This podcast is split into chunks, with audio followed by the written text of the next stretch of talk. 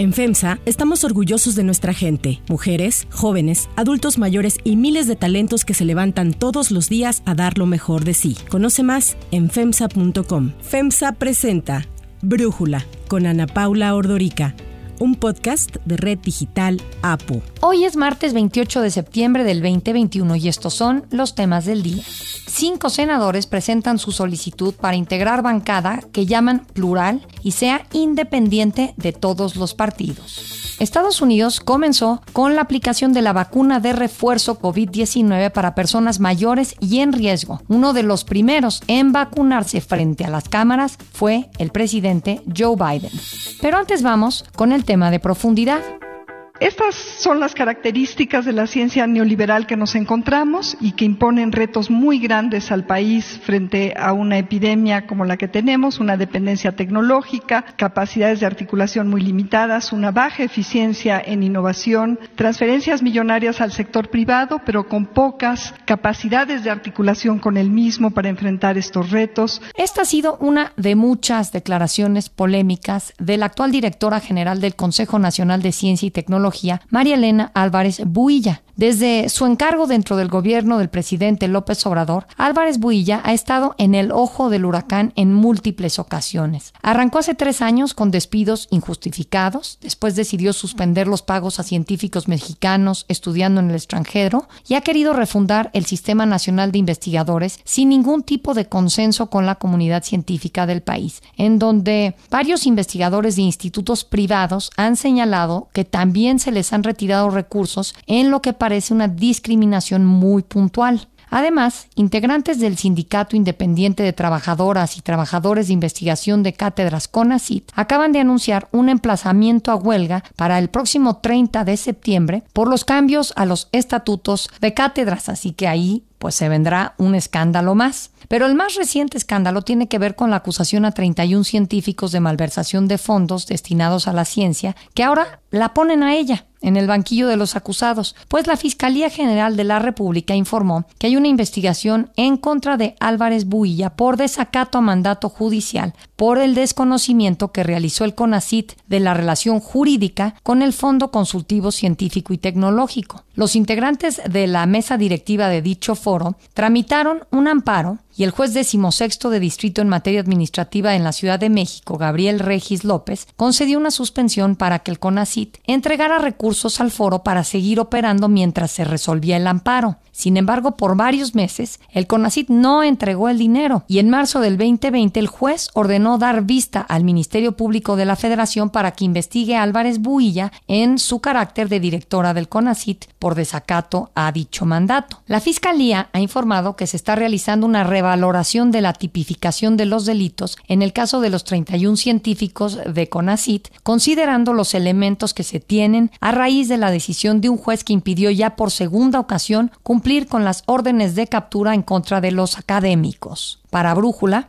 Gabriela Dutrenit, profesora investigadora de la UAM, ex coordinadora del Foro Consultivo Científico y Tecnológico y una de las 31 científicos acusados por la Fiscalía General de la República, habla sobre el tema. A pesar de que la Suprema Corte de Justicia de la Nación el 17 de agosto de 2021 confirmó que fue legal que CONACIT otorgara al Foro Consultivo Científico y Tecnológico AC, Asociación Civil, los recursos públicos para su debida operación y que el juez del altiplano negó la orden de aprehensión solicitada por la Fiscalía basada en los delitos de peculado, uso ilícito de atribuciones, operaciones con recursos de procedencia ilícita y también delincuencia organizada, hoy el titular de la FENDO, Alfredo Higuera Bernal, señaló en una nueva entrevista que se está haciendo un nuevo análisis de los documentos de prueba con la intención de judicializar nuevamente la denuncia. También reafirmó que las denuncias las presentó la representación jurídica del CONACIT a mediados de 2020. El juez sí se basó en la sentencia de la Suprema Corte de Justicia de la Nación, pero tal parece que la Fiscalía no tiene confianza en la sentencia de la Suprema Corte. Las acusaciones de la Fiscalía General de la República son infundadas desde el punto de vista legal y jurídico, particularmente la denuncia de la existencia de una organización del crimen organizado. Todos los recursos que usó el Foro Consultivo Científico y tecnológico y que CONACIT le hizo llegar fueron auditados por un auditor externo del foro, por el CONACIT e incluso en varias ocasiones por la Auditoría Superior de la Federación. Obviamente los asociados de la asociación civil, o sea, la mesa directiva de las titulares de las instituciones de ciencia, tecnología e innovación del país también recibían los informes financieros auditados. Soy inocente, que se nos investigue respetando los procedimientos administrativos y jurídicos pertinentes, el debido proceso y los derechos humanos. Como cereza en el pastel de todos estos escándalos, ayer se conoció que la hija de la jefa de gobierno, Mariana Imas Sheinbaum, recibió más de un millón de pesos por concepto de subsidios para capacitación y becas de CONACIT entre 2019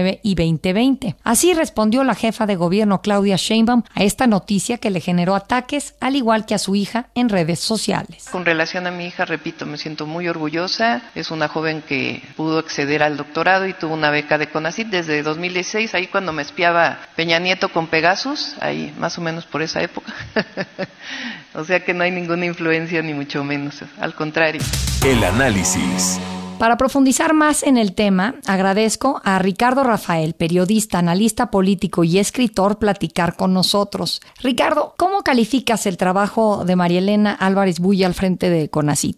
Yo creo que la doctora Álvarez Builla decidió, como parte de una política general de la 4T, darle una vuelta a CONACIT, una vuelta seria a CONACIT en esta lógica de acercar los saberes científicos a ras de suelo, ¿no? Al saber popular. De hecho, si revisamos algunos de los trabajos que ella publicó entre el momento en que el Manuel López Obrador ganó la presidencia y se toma posesión, pues vamos a entender muchas de las razones por las cuales fue nombrada en ese cargo, ¿no? Eh, creo que es una científica con reconocimiento, pero sí tiene una idea, un sesgo ideológico, déjame plantearlo así, nada neutral en ese sentido sobre lo que tiene que hacer con ACID y ha sido consecuente o había sido consecuente con esta lógica. Ahora, al mismo tiempo, pues esa visión de las cosas, sumada a la necesidad de mover a un lado a quienes llevaron la política científica del país previamente, la ha conducido a pelearse con la comunidad científica en su conjunto. Y ahí uno se pregunta si esa comunidad científica y con así no tendrían que ir navegando juntos. Es decir, si alguien puede romper la política científica del Estado mexicano solo con el voluntarismo propio y con las razones políticas propias, políticas tan importantes, hacerlo acompañado por la comunidad científica. En otras palabras, el pleito con la comunidad científica creo que ha sido eh, su principal defecto. No así yo diría la visión con la que empezó a cambiar las cosas. ¿Y a qué le atribuyes este pleito? O sea, este cambio ideológico que hemos visto que ella quiere implementar dentro de CONACIT, ¿es algo que es completamente incompatible con la ciencia o con los científicos mexicanos? Hay políticas que son de Estado y uno supondría que deben continuar independientemente de los cambios de gobierno, ¿no? Yo creo que la política científica es una de ellas. No creo que lo piense así ni el señor presidente ni el doctor Álvarez Huilla. Ellos pensaron en hacer un cambio de la política del Estado mexicano. Y ese cambio surge a partir de dos lógicas. La primera, como te decía hace un momento, es que si se va a hacer ciencia, que sea una ciencia que le sirva a la gente. Y casi eso te quiero decir,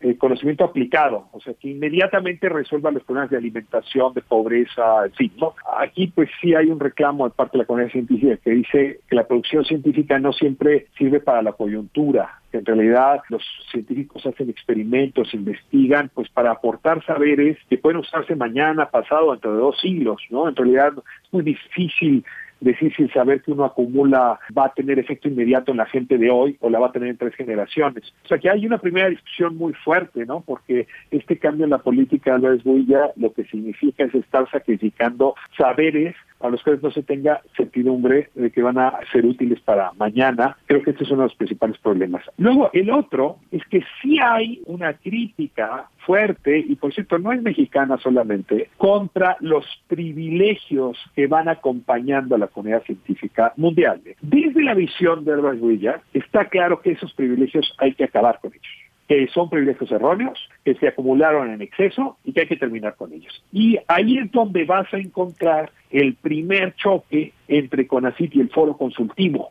Originalmente no hay una discusión sobre el desvío de recursos especulado ni robo. Lo que dice ella en un principio es yo no estoy dispuesta a que estos fueron 230 millones de pesos que se le entregó al foro durante el gobierno de Peña Nieto, ¿no? Yo no estoy dispuesta a que el gobierno de Andrés Manuel López Obrador entregue otro tanto y por eso suspende los apoyos al foro consultivo científico y tecnológico. Sí, que fue también pues lo que vimos hace unos meses cuando también suspendió el financiamiento a quienes recibían becas con así para estudiar en el extranjero, un poco lo mismo, ¿no? La idea en efecto es, uh, es igualar ¿no? El acceso a las becas, igualar el acceso a los apoyos, porque se descree de la lógica del mérito. En el fondo no se acepta que pueda haber alguien con talento, por ejemplo, habilidades en la física o en la química que debería recibir mejor apoyo porque pues su trabajo en laboratorios internacionales, en escuelas en el extranjero, podría luego aportar a México. Y en ese sentido sí hay un embate a esas becas, a esos apoyos, a esos incentivos.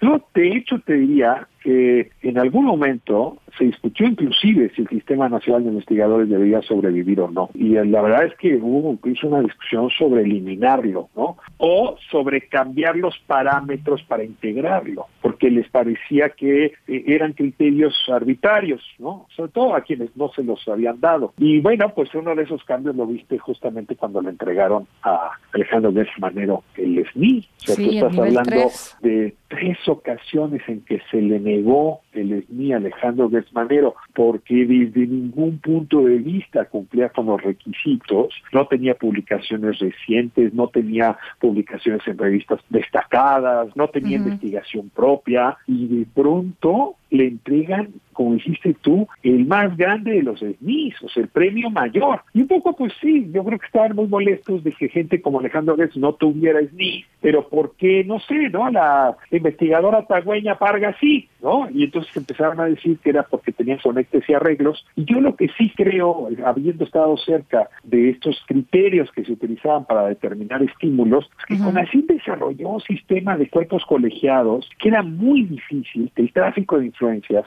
o el conflicto de interés a, determinaran estos apoyos, ¿no? Ahora, es una visión subjetiva, pero a, mí me tocó, por ejemplo, no sé, certificar un programa de maestría, hombre, la cantidad de requisitos, de trámites, de recursos que uno tenía que invertir para convencer a CONACYT de que diera un apoyo, pues sí te advierte que no había grandes ayudas, ni grandes apoyos, ni gran conflicto de interés, al revés, había un trabajo muy serio, muy colegiado, muy académico para entregar estos apoyos. Y mi impresión es que Álvarez Bonilla decidió derrumbar la mayoría de estos mecanismos para poder entregar estos recursos un poco a partir de su propio criterio. Y entonces decir, ¿por qué si se lo voy a dar a Alejandro Gersman y se lo voy a quitar a otra gente, a los estudiantes de física o de química que quieran hacer un doctorado? No. Pero en ese sentido, entonces me llama mucho la atención. Yo vi la biografía, lo que ha hecho, los estudios de Mariana Imas Sheinbaum, y bueno, se ve que ha estudiado y no por ser hija de la jefa de gobierno, se puede pensar a fuerza que estamos hablando de un beneficio o un tráfico de influencias, pero en este marco que ella reciba más de un millón de pesos de una beca con ACID, pues me llama la atención, pero quizás estoy equivocada. ¿Qué piensas tú, Ricardo? Yo no conozco los uh, méritos de Mariana y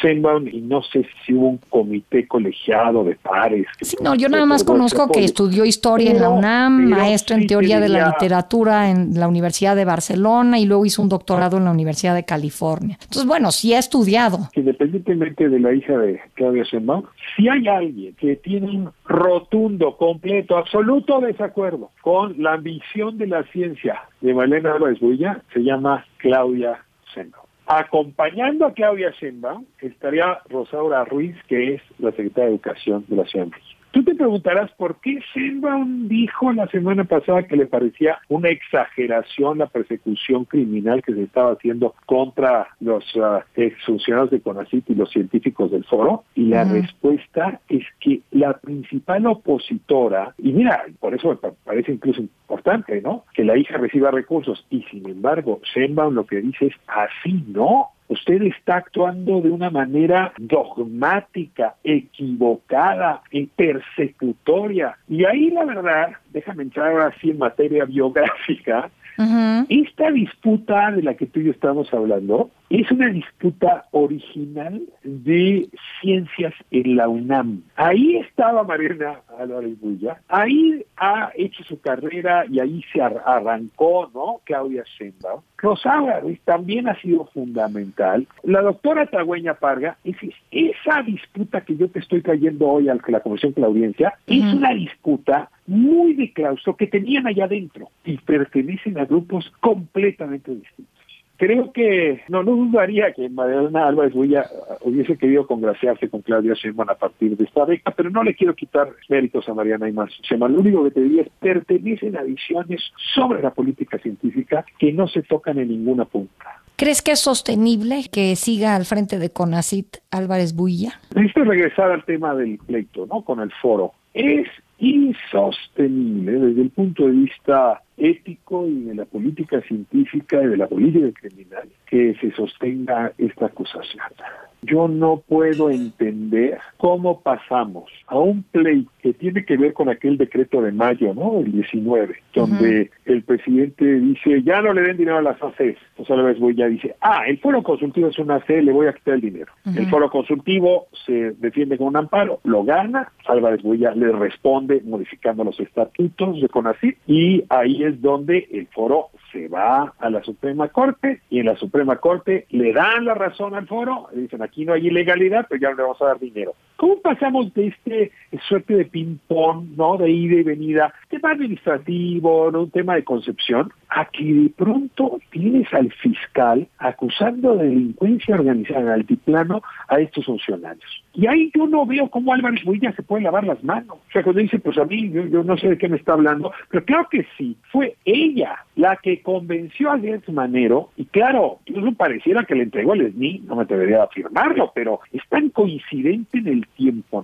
¿no? Cuando le dan el SNI a Getz Manero y cuando se presenta por primera vez esta denuncia por crimen organizado, ambos en los mismos meses, que yo sí empiezo a sospechar que a veces desde luego que lo que quería era arrasar, depurar a todos esos que habían estado antes de ella. claro, por eso yo decía un texto ahora el, sábado pasado, el milenio, que me sorprende mucho, que es la nieta de Wenceslao Rosses eh, la que está haciendo esto. Wenceslao Rosses, uno de los filósofos de los abogados más importantes de la República, que a su vez en 1938 fue depurado por el franquismo. O sea, ¿cómo la nieta de un depurado se pone a depurar, científicos? Una contradicción abrumadora. Dicho esto, me parece que no puede seguirse por la vía criminal, algo que tendría que haberse resuelto de una forma muy distinta. Y me pregunto si alguien que incurre en estos excesos puede conducir la política científica del país. Sí me parece que eso me obliga a decirte no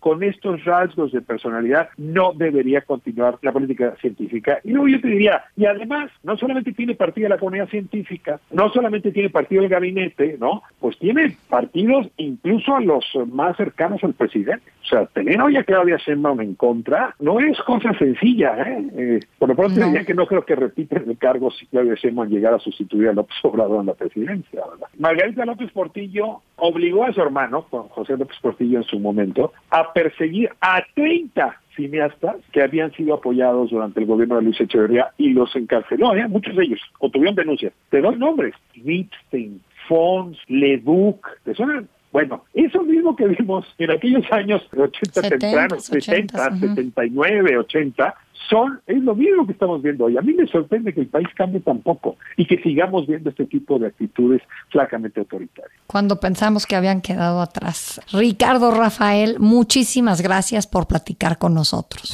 Si te gusta escuchar Brújula, te invitamos a que te suscribas en tu aplicación favorita o que descargues la aplicación Apo Digital. Es totalmente gratis y si te suscribes será más fácil para ti escucharnos. Además, nos puedes dejar un comentario calificar el podcast para que sigamos creciendo y mejorando para ti. Hay otras noticias para tomar en cuenta. 1. Bancada plural. Cinco senadores quieren su propia bancada que sea independiente de todos los partidos. Se trata de Gustavo Madero del PAN, Emilio Álvarez y Casa, quien ya era independiente, Germán Martínez de Morena, Nancy de la Sierra y Alejandra Gastelum del PT. A través de una carta hicieron la petición al presidente de la Junta de Coordinación Política, Ricardo Monreal. Indicaron que buscarán responder a la ciudadanía que no se siente representada. Sin embargo, el artículo 71 de la Ley Orgánica del Congreso señala que una nueva bancada no es viable porque requieren de un partido político para establecerse como grupo parlamentario. Además, en 2018, al inicio de la actual legislatura, quedó constituido el número de bancadas que integrarían el Senado, por lo que ya no se puede hacer modificaciones como sucedió cuando en su momento se planteó desaparecer la bancada del PRD o como en 2015 cuando un grupo de senadores intentaron formar la bancada de Morena. Según versiones que circulan en la Cámara Alta, en los próximos días se estarían anunciando otras desincorporaciones las bancadas del PAN y del PRI para integrarse a la del PRD. Se tiene previsto que sea hoy martes a las 10 de la mañana que estos legisladores den más detalles sobre su intención de conformar una nueva bancada.